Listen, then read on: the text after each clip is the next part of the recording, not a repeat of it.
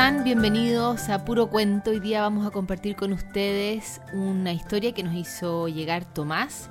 Compartió con nosotros uno de sus libros favoritos. Es una historia que escribió Drew Daywalt y es una edición la que vamos a ocupar que fue ilustrada por Oliver Jeffers. Esto se llama El día que los crayones renunciaron.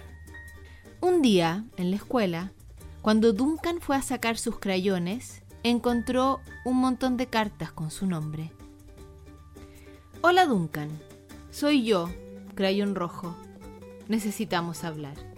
Me haces trabajar más duro que a cualquiera de los otros crayones. Todo el año me desgasto coloreando camiones de bomberos, manzanas, fresas y cualquier cosa que sea roja. Trabajo hasta en vacaciones. Además, tengo que dibujar todos los santas en Navidad y todos los corazones en San Valentín. Necesito un descanso. El más ocupado de tus amigos, Crayón Rojo. Querido Duncan, muy bien, escucha.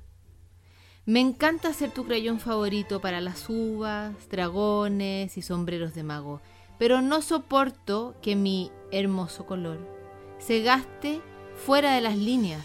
Si no empiezas pronto a colorear dentro de las líneas, Voy a volverme loco. Tu muy ordenado amigo, Crayón Morado.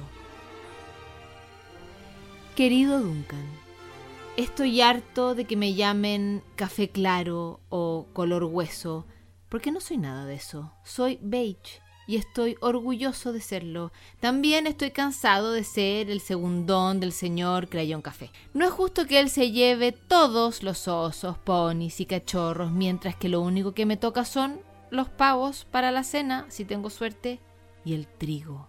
Y seamos honestos, ¿cuándo fue la última vez que viste a un niño emocionado por pintar trigo? Tu amigo Beige, crayón beige. Duncan, soy crayón gris y me estás matando. Sé que amas a los elefantes y que los elefantes son grises, pero es demasiado espacio para colorear todo yo solo y ni qué decir de los rinocerontes, hipopótamos y ballenas jorobadas. ¿Sabes lo cansado que termino después de rellenar esas cosas? Animales tan grandes. Los pingüinos bebé son grises. ¿Sabías también las piedritas, los guijarros? ¿Qué tal si pinto uno de esos de vez en cuando también para descansar un poco? Tu exhausto amigo, Crayón Gris. Querido Duncan, me usas para colorear, pero ¿por qué? Casi siempre soy del mismo color de la página en la que me usas, blanco. Si en mi etiqueta no hubiera una raya negra, ni notarías que estoy ahí, ni siquiera aparezco en el arco iris. Solo me usan para colorear la nieve, para llenar el espacio vacío entre las casas, y esto me hace sentir. Mm, me hace sentir vacío. Necesitamos hablar. Tu amigo vacío, crayón blanco. Hola Duncan. Odio que me usen para dibujar el contorno de las cosas, cosas que por dentro son de otros colores. ¿Qué se creen más brillantes que yo? No es justo que me uses para hacer el contorno de una bonita pelota de playa y que después la rellenes con los otros colores de todos los demás crayones. ¿Por qué no pintar una pelota de playa negra alguna vez? ¿Es mucho pedir? Tu amigo, Crayón Negro. Querido Duncan, soy Crayón Verde y te escribo por dos razones. Una es para decirte que me encanta mi trabajo cuando hago cocodrilos, árboles, dinosaurios y ranas. No tengo ningún problema y quiero felicitarte por tu exitosa carrera coloreando cosas verdes. La segunda razón por la que te escribo son mis amigos, crayón amarillo y crayón naranja, pues ya no se hablan. Los dos piensan que deberían ser el color del sol. Por favor, arregla pronto este asunto porque nos están volviendo locos. Tu feliz amigo, crayón verde.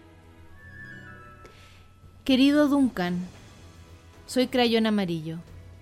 Necesito que le digas a crayón naranjo que yo soy el color del sol. Yo se lo diría, pero ya no nos hablamos. Además, puedo probar que soy el color del sol. El martes pasado me usaste para iluminar el sol en tu libro para colorear La Granja Feliz. Por si se te olvidó, está en la página 7. No puedes dejar de verme. Mi color brilla resplandeciente sobre un campo de maíz amarillo. Tu amigazo y verdadero color del sol, crayón amarillo. Querido Duncan, veo que crayón amarillo ya habló contigo. El gran chismoso. No importa. ¿Podrías aclararle al señor Soplón que él no es el color del sol? Yo lo haría, pero ya no nos hablamos. Los dos sabemos claramente que yo soy el color del sol, pues el jueves me usaste para colorearlo en las páginas La isla del mono y Conoce al guardián del zoológico de tu libro para colorear Un día en el zoológico. ¿No te alegra tenerme aquí? Ja. Tu camarada y verdadero color del sol, crayón naranja. Querido Duncan, es genial haber sido tu color favorito durante este año y el anterior y también el anterior a ese. He disfrutado en serio todos los océanos, lagos, ríos, cotas de lluvia y cielos despejados. La mala noticia es que ya estoy tan corto y rechoncho que ni siquiera alcanzo a ver por el borde de la caja de crayones.